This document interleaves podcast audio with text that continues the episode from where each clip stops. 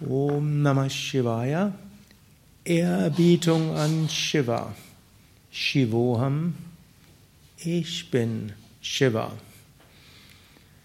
Verschiedene Aspekte des spirituellen Weges. Zum einen Om Namah Shivaya. Ehrerbietung an das Göttliche.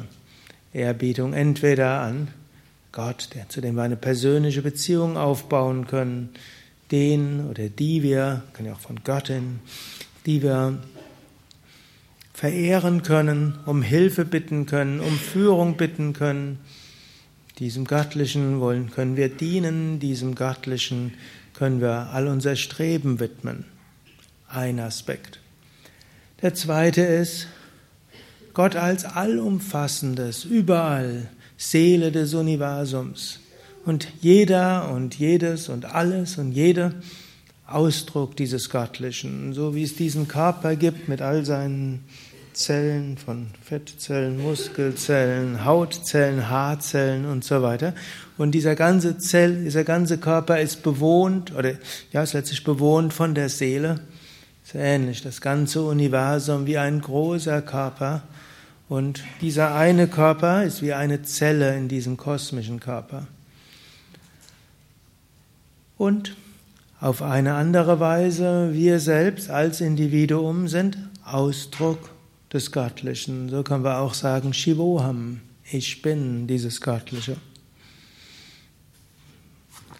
Vanidevi hat uns gerade zu diesem Karpura Gauram hm, dort hm, angeleitet, weil das ein wichtiger Vers, den gibt es in so vielen verschiedenen Melodien, eben als Teil des Ganga Arati als eigenständige Shloka.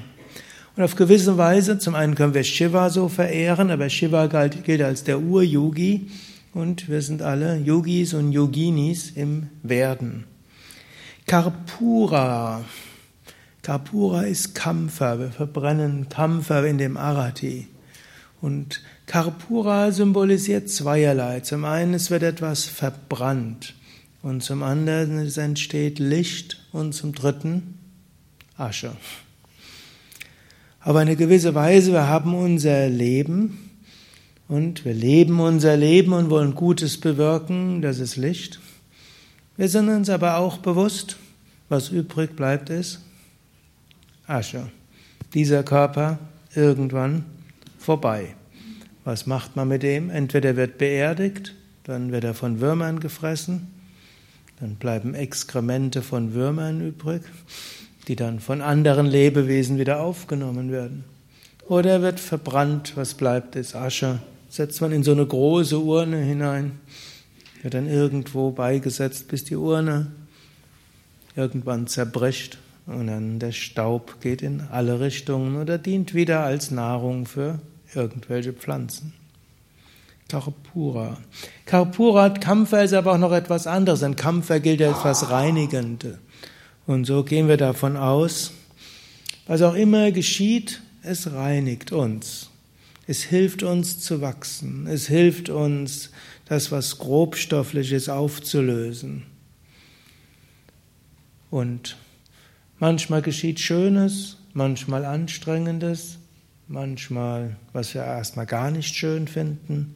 Aber in diesem Karpura Gauram, Gaura heißt dann ja auch zum einen weiß, es heißt golden, es heißt strahlend. Durch dieses Karpura, durch das Verbrennen, entsteht dann das Strahlende und das Leichte. Das müssen wir uns manchmal etwas tiefer sagen, gerade wenn man gerade so drin steckt, wo wir gerade das Gefühl haben, wir verbrennen, wissen wir, daraus entsteht Gaura. Karunavataram, voller Mitgefühl, Karuna. Wir wollen, so wie in all diesem, was geschieht, mit uns geschieht, können wir auch sagen, da ist Mitgefühl des Göttlichen. Aber auch in allem, was, was uns geschieht, wollen wir auch, Karp, wollen wir auch Karuna dort beibehalten. Wir wollen voller Mitgefühl dort sein.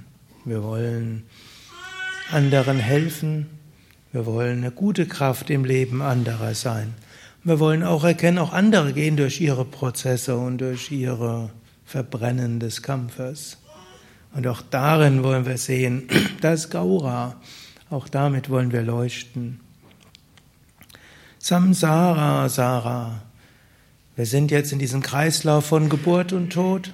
Dort wollen wir irgendwie rausgehen. Bhujagendra Saharam. Bhuja, Bhujanga kennt ihr alles, sind, ist die Kobra. Schon Bhuja allein ist die Kobra und Bhujanga ist die besondere Kobra. Deshalb gibt es das sowohl als Bhujan, Bhujendra als auch Bhujagendra.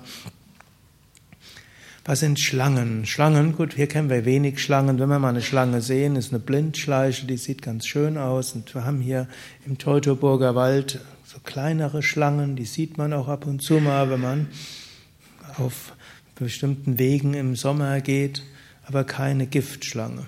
In Indien gibt's Giftschlangen, heute weniger, aber früher gab's mehr. So ähnlich haben wir in uns verschiedene Giftschlangen. Die können uns beißen und andere beißen. Wir können sie aber auch umwandeln, wir können sie transformieren, wir können sie sublimieren und dann dienen sie als Schmuck. Hm? Bhujendra.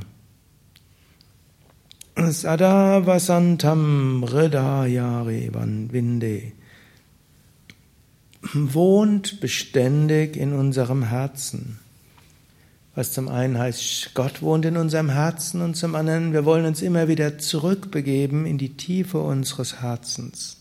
Inmitten von allem, was geschieht, aus der Tiefe des Herzens, dort bekommen wir Karuna, das Mitgefühl, dort bekommen wir Bhava.